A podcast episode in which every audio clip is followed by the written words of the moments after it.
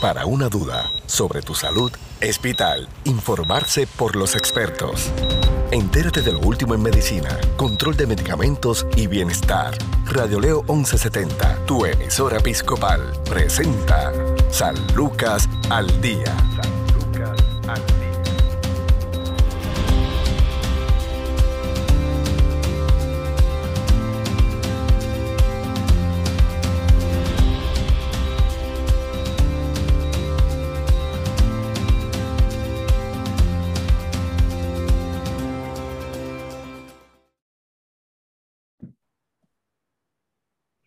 Amigos? Les saluda Sandra Torre Guzmán en otra edición de San Lucas al Día, un programa del Sistema de Salud Episcopal. Hoy nos acompañan las médicos residentes en pediatría, Arlene Acevedo y la doctora Yareli Dumen.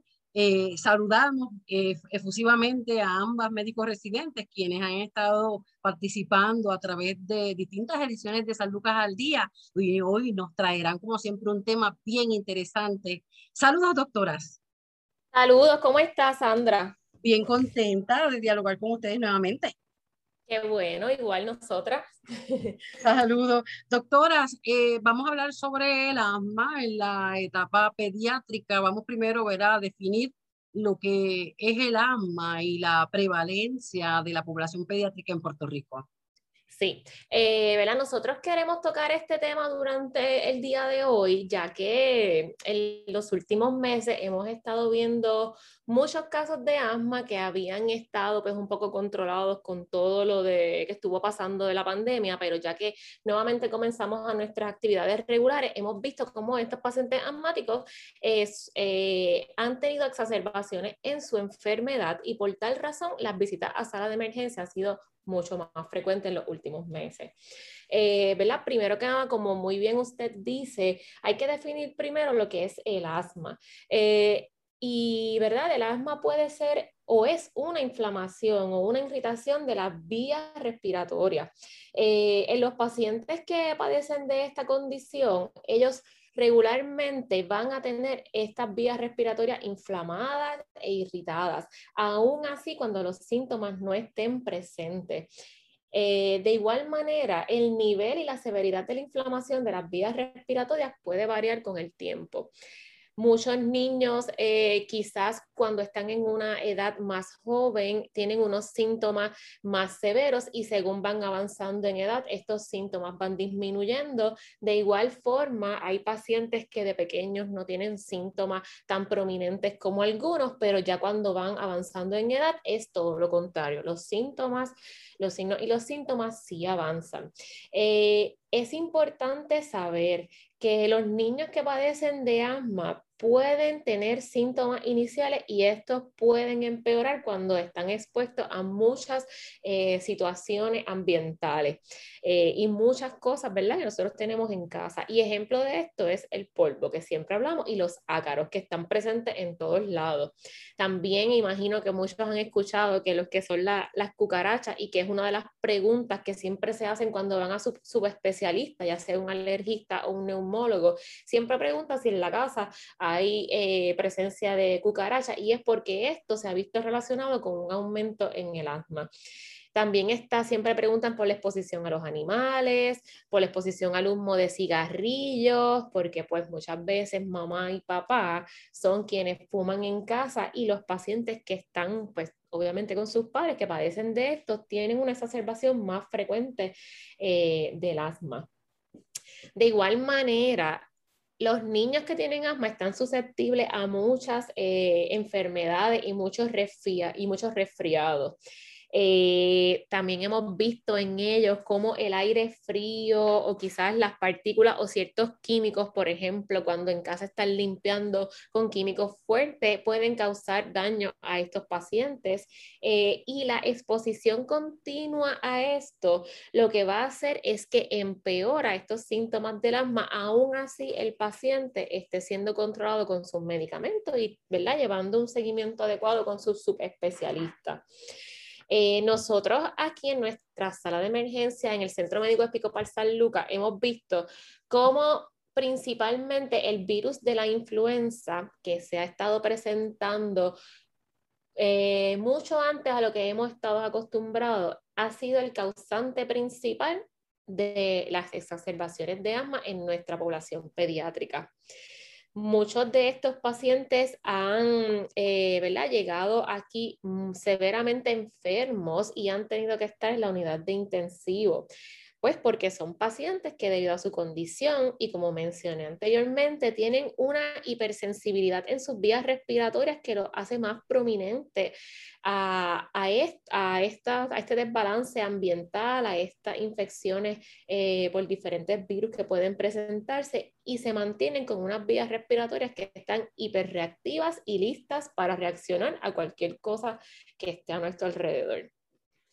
La prevalencia de los niños con asma en Puerto Rico y en Estados Unidos está en alrededor entre de un 10 a un 15%, eh, principalmente en los que están en la escuela. Y son estos pacientes que padecen o que han padecido de asma en algún momento, quienes están dentro de este por ciento. Ah, el asma, como mencioné anteriormente, eh, puede resultar en múltiples hospitalizaciones recurrentes y hemos visto cómo, está, cómo esto ha estado aumentando ahora que salimos de este encierro que habíamos estado previamente por lo que sería el COVID. Hay muchos estudios, ¿verdad?, en lo que es el área de pediatría que sugieren que según la frecuencia que estos pacientes y la anticipación que se exponga un niño a ciertas infecciones o a exposición a ciertos factores ambientales como son los animales, pueden influir a lo que es el desarrollo del asma. Por ejemplo, eh, hay niños que tienen muchos animales en la casa, esto los predispone, los predispone más a padecer, eh, a que tengan exacerbaciones más frecuentes de asma. Y también hay niños que pasan una, una cantidad de horas considerable eh, durante la semana, ya sea, por ejemplo, en los cuidos durante el primer año de vida, que estos pacientes, ¿verdad? Pueden también estar desencadenados, pueden ir desencadenándose a poder desarrollar un asma eventualmente. Y lo vemos principalmente en los pacientes que tienen infecciones respiratorias por el virus que conocemos, el virus respiratorio respiratorio sincitial, que imagino que ya este, lo han escuchado muchas veces y de igual manera nosotros lo hemos discutido en otras de nuestras, de nuestras intervenciones. Eh, y este virus, según el paciente lo presente, dependiendo la edad, puede que sea uno de los desencadenantes a que el niño más adelante pueda desarrollar el asma. Eh, siempre es bien importante, ¿verdad? Que ya una vez se llegue a un diagnóstico o que uno pueda eh, pensar que este paciente puede tener una despredisposición, ya sea ¿verdad? por ciertos factores ambientales, por exposiciones, hasta por el mismo historial familiar. Es bien importante que junto con el pediatra y un subespecialista se le dé seguimiento a estos pacientes. Hay varios desencadenantes que todos los conocemos, pero quizás no estamos tan al tanto de ellos, que son quienes pueden, son principales y claves, eh, ¿verdad? Eh, importantes en que pueden afectar al paciente con asma y que pueden presentar una exacerbación. Y como mencioné anteriormente, uno de ellos son las infecciones virales y en esto está la influenza que ya la mencioné. También está el virus de rinovirus, que nosotros le conocemos como que pues el resfriado común. Eh, también está lo que sería la parainfluenza y estos tres principalmente se han visto que han sido quienes han predominado en estas exacerbaciones y hay estudios de eso.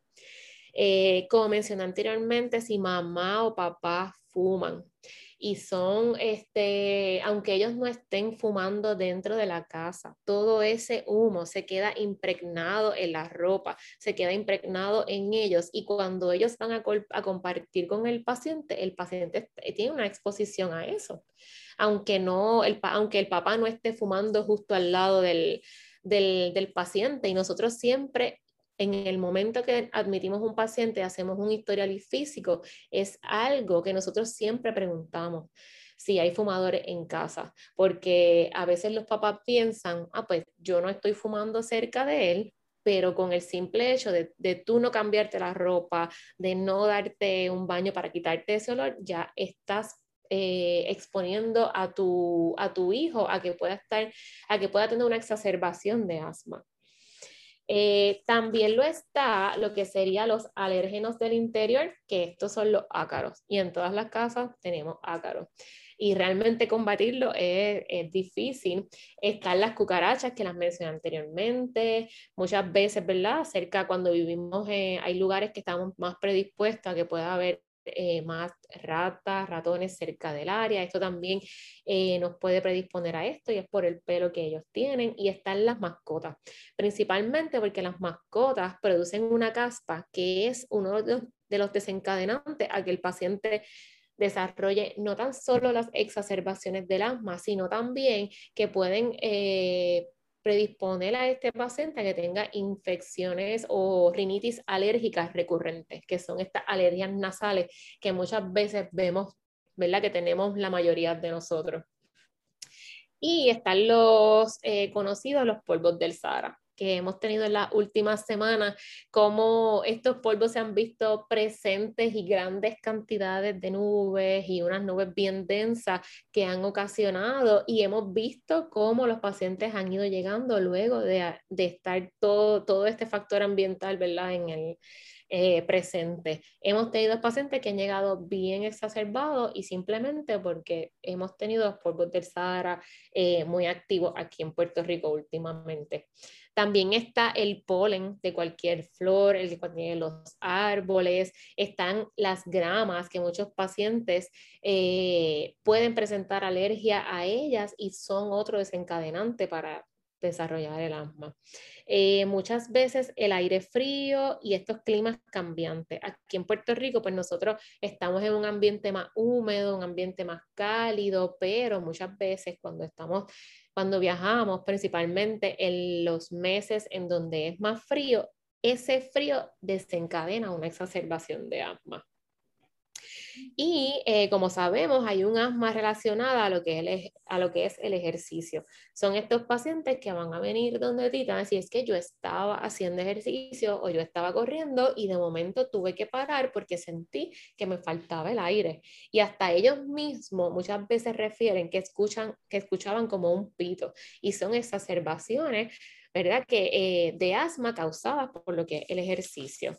Y de igual manera está el estrés, hay asmas que pueden ser exacerbadas por lo que es la, ansiedad y el estrés y se ha estudiado que esto puede causar una inflamación y una hiperreactividad de las vías respiratorias en estos pacientes e ir desencadenando y empeorar los síntomas de él.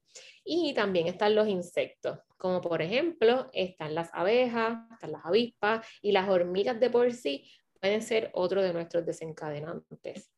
Y son cosas importantes que tenemos que estar pendientes eh, de que si tenemos un eh, hijo o un paciente que es alérgico, que padece ¿verdad? de diferentes condiciones respiratorias, ah, tenemos que siempre orientar a los papás que tienen que estar al tanto de lo que son estos desencadenantes. Pero nosotros como pediatras parte de nuestro historial y parte de las preguntas que nosotros tenemos que hacer a los padres cuando tenemos un paciente en el cual estamos sospechando que tiene asma es, por ejemplo, el papá o mamá siempre van a venir donde ti te van a decir, es que por la noche él tose mucho. Y esa es una de las preguntas más importantes. ¿Con qué frecuencia su niño tose? Y si cuando tose tiene sibilancias, ¿cuántas veces a la semana? Hay que también preguntar si estos síntomas afectan sus actividades diarias, como mencioné anteriormente, el ejercicio. Si estos síntomas, ya sea la tos o estos sibilancia o pitos, como conocemos, eh, despiertan al niño en las noches. Y hay que preguntarlo así específicamente porque muchas veces los papás nos pueden referir y nos dicen, sí, él tose mucho, pero hay que preguntarle, ¿y él se levanta en las noches a toser? Esto dificulta, interrumpe su sueño, indagando, ¿verdad?, en lo que es el historial del físico, si nos damos muchas veces, ¿verdad?, nos damos cuenta de que, de que sí, de que es una alerta. Eh, de igual manera, hay muchos medicamentos, muchos medicamentos que se han probado y que han ayudado y hasta incluyendo suplementos nutricionales o terapias homeopáticas. Hay que preguntar qué has utilizado y, y si le ha ayudado.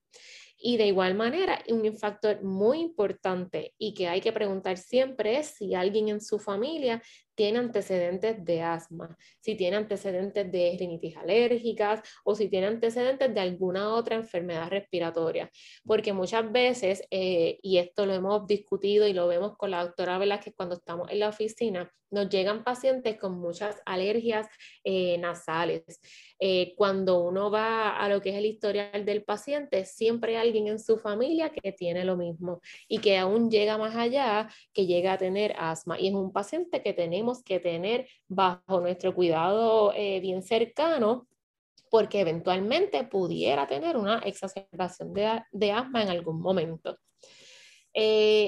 Ya una vez nosotros identificamos lo que es un paciente asmático, es de suma importancia poder orientar a los papás de los planes de acción que deben tener, de los medicamentos que pueden usar, de cuán frecuente yo como pediatra tengo que ver ese paciente en mi oficina y cuán frecuente yo necesito que ese paciente vaya al subespecialista para que pueda controlar su condición. Y estas son cosas que es importante decirlas porque no siempre vemos un, ¿verdad? O vemos o eh, tenemos un seguimiento frecuente con estos subespecialistas. Eh, me gustaría pues que de igual manera la doctora Yareli Tumen nos hable un poquito más sobre los medicamentos y cómo que, y cómo y cuáles serían los planes de acción que eh, los padres deberían tener. Antes de eso, se habla también, ¿existe lo que se llama el asma emocional? Sí, existe lo que se llama el asma emocional y esa es uno de los desencadenantes que mencioné que es por el estrés. Y son estos pacientes que cuando están en estrés o en algún tipo de ansiedad pueden presentar exacerbaciones de asma porque eso puede pasar y ha, ha estado estudiado. Niños que viven en ambientes de violencia. ¿Podrían presentar esos niños que viven en ambientes de violencia, hogares eh, donde eh, hay violencia doméstica, violencia contra ellos mismos, ambientes, como mencionó, ambientes estresantes, eh, pueden tener mayor prevalencia a desarrollar asma. Sí, podría, podría pasar, podrían tener mayor prevalencia a desarrollar lo que sería asma, pero obviamente tienen que tener un antecedente de, de enfermedad o estar predispuesto a eso. ¿Cómo se diagnostica el asma? Ok, con esto le voy a dejar a la doctora Yareli Tumen, que es quien va a hablar este, sobre esto. Claro, adelante, saludos doctora nuevamente. El diagnóstico, ¿verdad? Fue lo que estaba discutiendo la doctora Aileen Acevedo, de qué preguntas le debemos hacer a los papás ¿verdad? Sobre, sobre los síntomas del paciente. Adicional a eso también, cuando los pacientes van al especialista, hay varios estudios que hacen, ¿verdad? A nivel pulmonar, ¿verdad? Hay algo que se llama también el peak flow, que ayuda al diagnóstico. Eh, usualmente las preguntas, ¿verdad? Clave eh, que se toman en consideración fueron las cinco preguntas que discutió mi compañera, la doctora Acevedo, eh, junto con una evaluación de un neumólogo cuando tenemos la preocupación que estas preguntas están alteradas, para que entonces ellos puedan ir más a fondo con los estudios a nivel pulmonar y para poder categorizar los pacientes. Ok, entonces una vez se diagnostica, eh, pues sobre eso nos va a hablar los tratamientos que eh, hay disponibles. Sí, yo voy a estar ahora hablando sobre los tratamientos y sobre lo que es el plan de acción que es de suma importancia.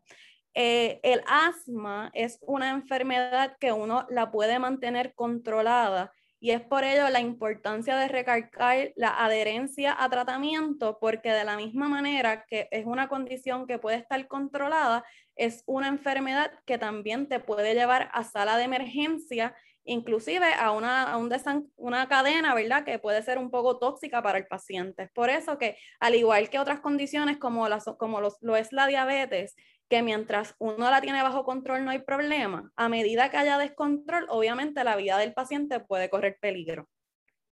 Eh, la enfermedad del asma debe ser evaluada y tratada y esto es con varios objetivos. Objetivo principal es minimizar los síntomas, ¿verdad? Queremos que sea un paciente que pueda llevar su vida lo más normal posible. La mayoría de ellos, ¿verdad? Junto con un tratamiento adecuado, pueden llevar una vida normal, pueden hacer ejercicio. También queremos que la actividad física sea de la mayor normalidad posible, ya que en edad pediátrica siempre enfatizamos la importancia de hacer ejercicio. Y a su vez, cuando tenemos un tratamiento adecuado, evitamos lo que son las hospitalizaciones y las visitas a sala de emergencia. Eh, Sandra, es bien importante que cuando a los pacientes se le dan unos tratamientos, ¿verdad? El, que es lo que le voy a estar discutiendo ahora, que el papá ¿verdad? sea bien adherente a él y que si algún medicamento fuese retirado, sea bajo la supervisión del pediatra o del neumólogo o del alergista, ¿verdad? Porque el asma puede ser cambiante según vamos creciendo y es por ello que estos pacientes siempre tienen que tener un follow-up, ¿verdad? Un seguimiento eh, con, con el pediatra y con los especialistas para ir haciendo entonces la modificación de medicamentos. ¿Qué es lo que idealmente pasaría, ¿verdad? Eh, si un paciente estuviese bien tratado, pues ahí entonces evitamos síntomas como los que estaba discutiendo este, la doctora Acevedo, que es que vamos a evitar que estos sean pacientes que estén con tos. Otro de los síntomas bien comunes es que el paciente se levante por la noche tosiendo. Todas estas cosas con un tratamiento adecuado lo podemos evitar. Eh, el asma se categoriza, ¿verdad? en varias fases, está desde la más leve, ¿verdad? Hasta la más complicada. Y para ello, ¿verdad? Hay una serie de gráficas y de tabulaciones que se dejan llevar los pediatras para entonces tomar la decisión de qué medicamento se va a usar.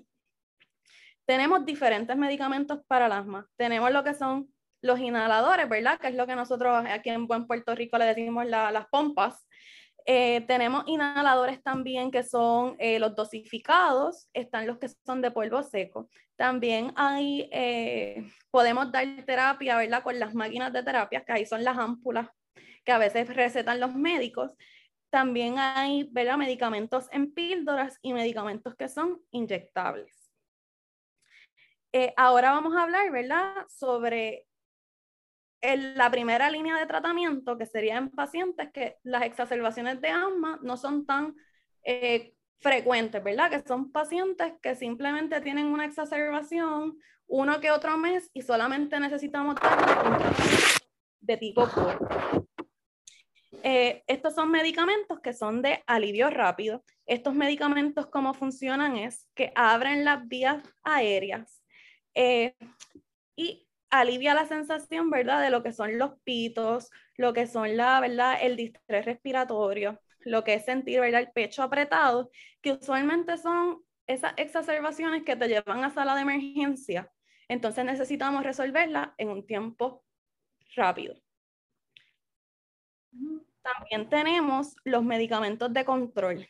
¿Qué pacientes van a necesitar medicamentos de control?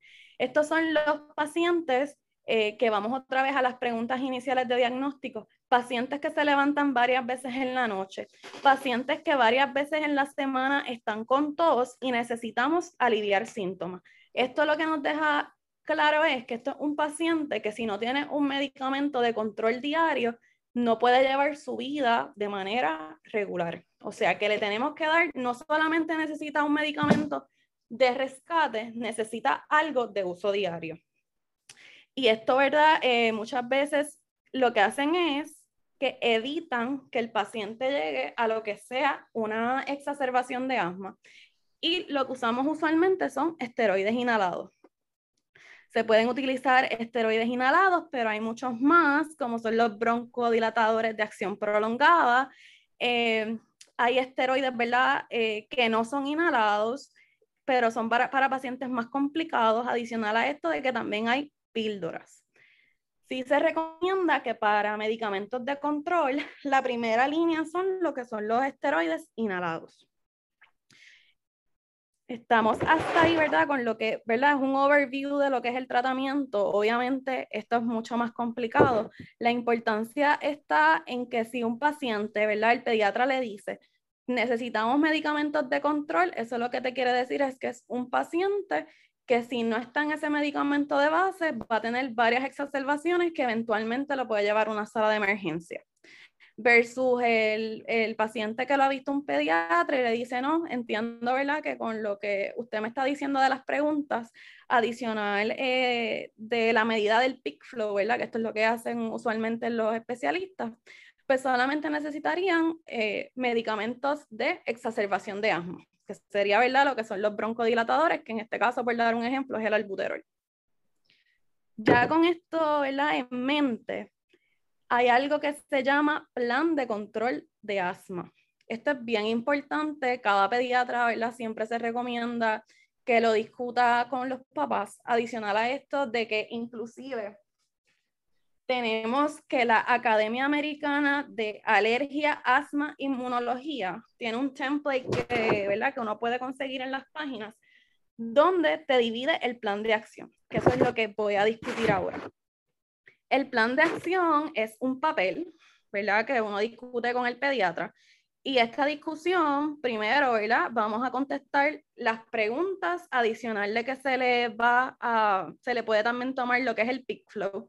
Para dar una descripción de lo que es el peak flow, es una maquinita que básicamente el paciente sopla y ahí dice, ¿verdad? Más o menos un estimado del número aproximado de cómo está el paciente cuando está bien y cómo sería, ¿verdad? Eso va cambiando los números si el paciente estuviese mal y ahí el, el pediatra o el neumólogo eh, pone, ¿verdad? Un número en específico. Pero se puede utilizar tanto las preguntas como esa medida.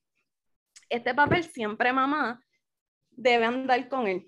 Esto va a tener el nombre, va a tener un contacto de emergencia, va a tener el celular, bien importante, va a tener el número. Del, del pediatra, o del neumólogo, va a tener cuál es el mejor número cuando el paciente está bien de la maquinita que te digo, del peak flow, eh, y dónde podría ir este paciente también en casos de emergencia. Con esto en mente, ¿cómo funciona el plan de acción de asma? Funciona como si fuese un semáforo. Así lo describe, ¿verdad?, la, academia, donde vamos a partir de la zona verde, zona amarilla, y zona roja como si fuese un semáforo. Y esto se usa porque cuando tenemos padres bien informados de qué hacer con sus hijos, evitamos llegar a la zona roja. Ejemplo, ¿qué es la zona verde? Empecemos por la zona verde. En la zona verde estaría cualquier paciente que no tiene tos, que es un paciente que está sin dificultad respiratoria, es un paciente que no tiene ningún tipo de sibilancia o pito, que puede correr, hacer su vida normal, eh, no tiene ningún tipo de síntomas. Eso sería nuestra zona verde. Aquí obviamente habría pacientes que si están, ¿verdad? En esa zona, puede que tengan medicamentos de control, como puede que no, dependiendo de la severidad de su asma. No sé si, ¿verdad? Eh, puedo verla dar el ejemplo. Ahí está el paciente que puede estar en zona verde porque tiene un asma, ejemplo, persistente, pero tiene medicamentos de uso diario y está en su base, ¿verdad? Como también puede ser el paciente que tiene un asma leve, que simplemente está ahí y no necesita ningún medicamento, a menos, ¿verdad?, que pasemos a la próxima zona. Luego tenemos la zona amarilla. Esto es la zona donde nos dice ¿Qué nos dice el semáforo en amarillo? Precaución, nos tenemos que detener, hay que evaluar lo que está pasando y no podemos seguir. Esto es ya cuando su hijo no se siente bien. Aún así, se está comenzando a, enfermar, ¿verdad? Pero no tenemos una severidad.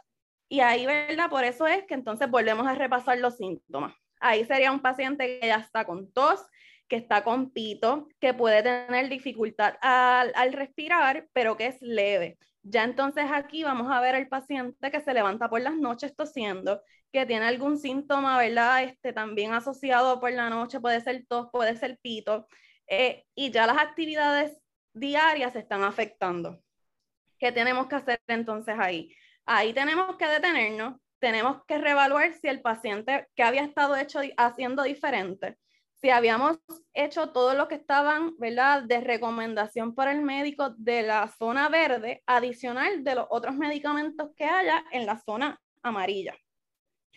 Eh, Y ahí, ¿verdad? Siempre es importante, ya cuando estamos en la zona amarilla, ya debemos ir contactando al pediatra, ¿verdad? No estamos en una emergencia, no tenemos que correr, pero hay que ir identificando algo no está bien con él y seguir con el tratamiento de la zona amarilla a ver si resuelve.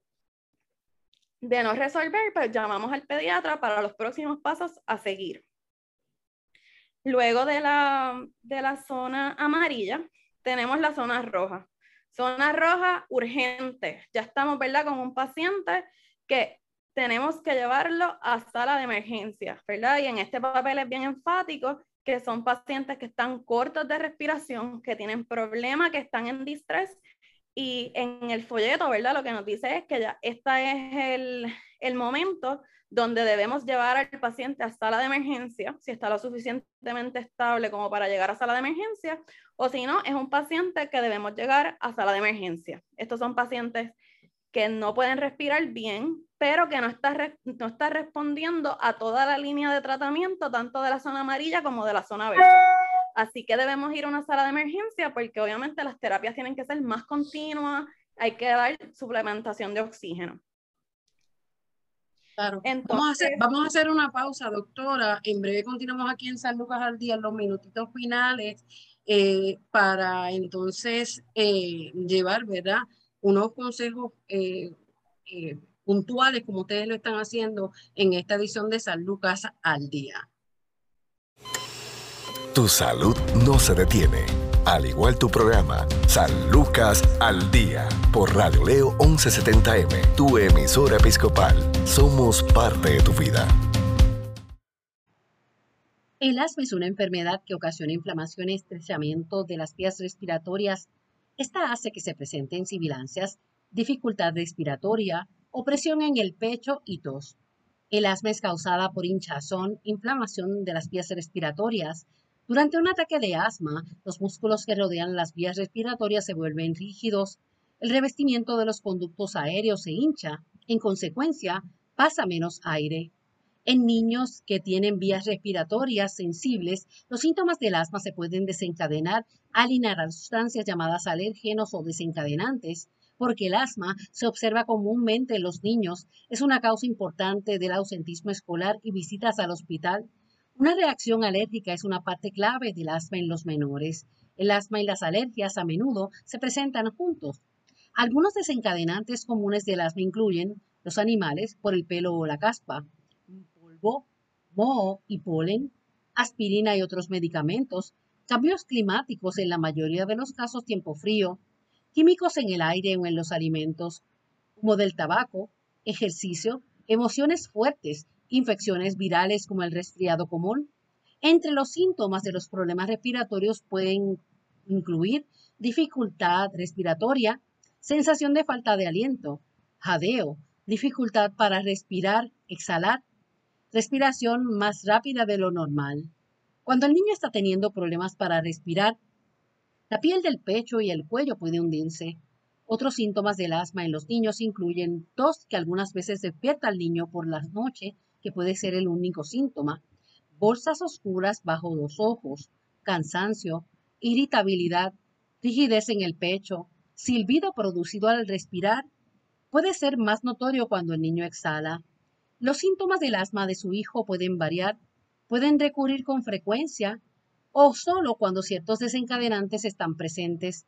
Algunos niños son más propensos a tener síntomas de asma por la noche. El proveedor de atención médica utilizará un estetoscopio para auscultar los pulmones del niño. Es posible que el proveedor sea capaz de oír los sonidos del asma. Sin embargo, los ruidos pulmonares generalmente son normales cuando el niño no está teniendo un episodio de asma. El proveedor hará que el niño respire en un dispositivo llamado espirómetro. Estos aparatos pueden indicar que también puede el niño exhalar el aire de los pulmones si las vías respiratorias están estrechas por el asma, los valores del flujo máximo caen. Usted y su hijo aprenderán a medir el flujo máximo en casa. El proveedor de su hijo puede ordenar los siguientes exámenes. Pruebas para alergias en la piel o examen de sangre para ver si su hijo es alérgico a ciertas sustancias.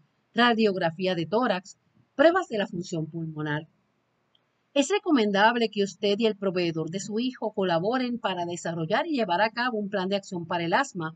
Este plan le dirá cómo evitar los desencadenantes del asma, vigilar los síntomas, medir el flujo máximo, tomar los medicamentos.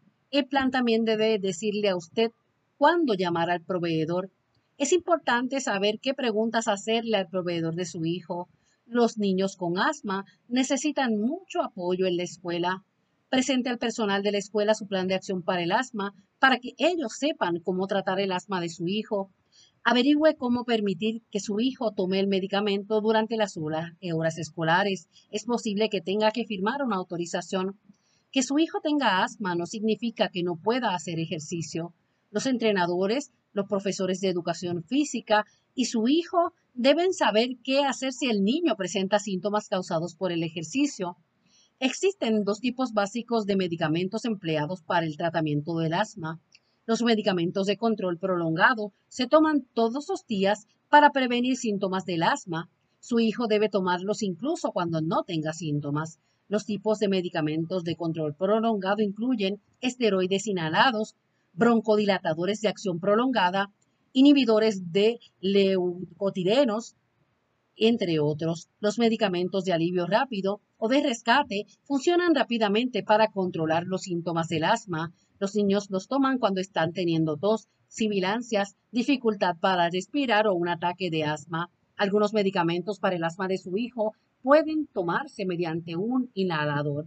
Los niños que usan inhalador también deben emplear un dispositivo espaciador. Esto los ayuda a llevar el medicamento adecuadamente hasta el pulmón. Es importante conocer los desencadenantes del asma de su hijo. Evitarlos es el primer paso para ayudar a su hijo a sentirse mejor. Esto es San Lucas al Día. Informarse sobre el cuidado de tu salud es sentirse seguro. Continúa su programa de especialistas, San Lucas al Día, también a través de radioleo1170.com.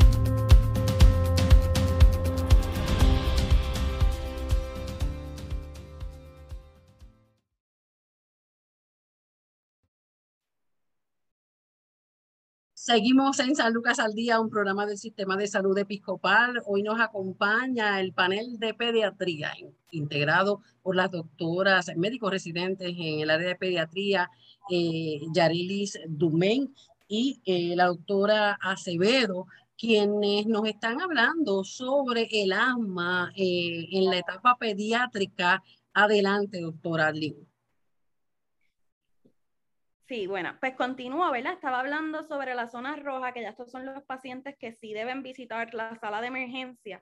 Y a lo que iba es que es bien importante que llegar a la zona roja, hay pacientes que por alguna razón u otras, como explicó mi compañera este, Aileen Acevedo, sí puede haber una exacerbación de asma secundaria a algún tipo de virus y estos pacientes, ¿verdad? No van a responder a los tratamientos en casa porque obviamente vino un intruso a afectar su estilo de vida, afectar sus pulmones, y ahí el paciente pues deja de resolver los tratamientos de la casa.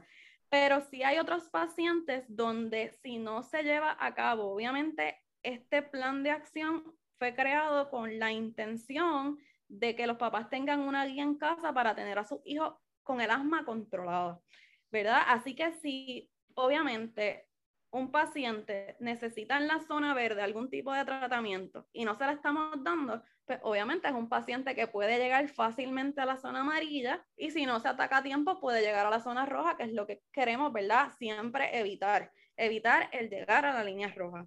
Eh, y básicamente lo importante es, como, ¿verdad? Nosotros como pediatras, juntos con los neumólogos y los alergistas, se desarrolla este plan de acción para poder tener niños que puedan continuar, ¿verdad? Con su condición del asma, pero que puedan vivir una vida normal con sus actividades físicas. Y es por eso que nuestra recomendación siempre es, si papá tiene dudas sobre el plan de acción, siempre déjelo saber, eh, porque se discute, ¿verdad? En, en detalle, obviamente de primera intención, hasta yo misma siento, ¿verdad? Que explicándolo aquí es un poco, eh, ¿verdad? Si uno no ve el documento, es un poco difícil de entender, que por eso es bien importante repasarlo. Como que, ok, doctor, en la zona verde voy a usar tal medicamento, en zona amarilla eh, y zona roja, ¿verdad? Uno volver a hacer el repaso de lo que tenemos que hacer en casa. Porque al igual, ¿verdad? Que otras eh, condiciones crónicas, el asma necesita sus medicamentos de rutina y es ¿verdad? Igual que la diabetes, que siempre hay que administrar la insulina y que es bien importante entender las dosis, pues así mismo pasa con el asma. Es una situación, ¿verdad? Bien, complicada y, y, los padres que hemos pasado por esto sabemos lo delicado, lo peligroso que es el dejar eh, mucho tiempo así a un niño sin atender. Esto lamentablemente a, muchos niños les ha causado la muerte. Eh, es cuando una, el asma desaparece cuando el niño o cuando la persona alcanza una edad adulta.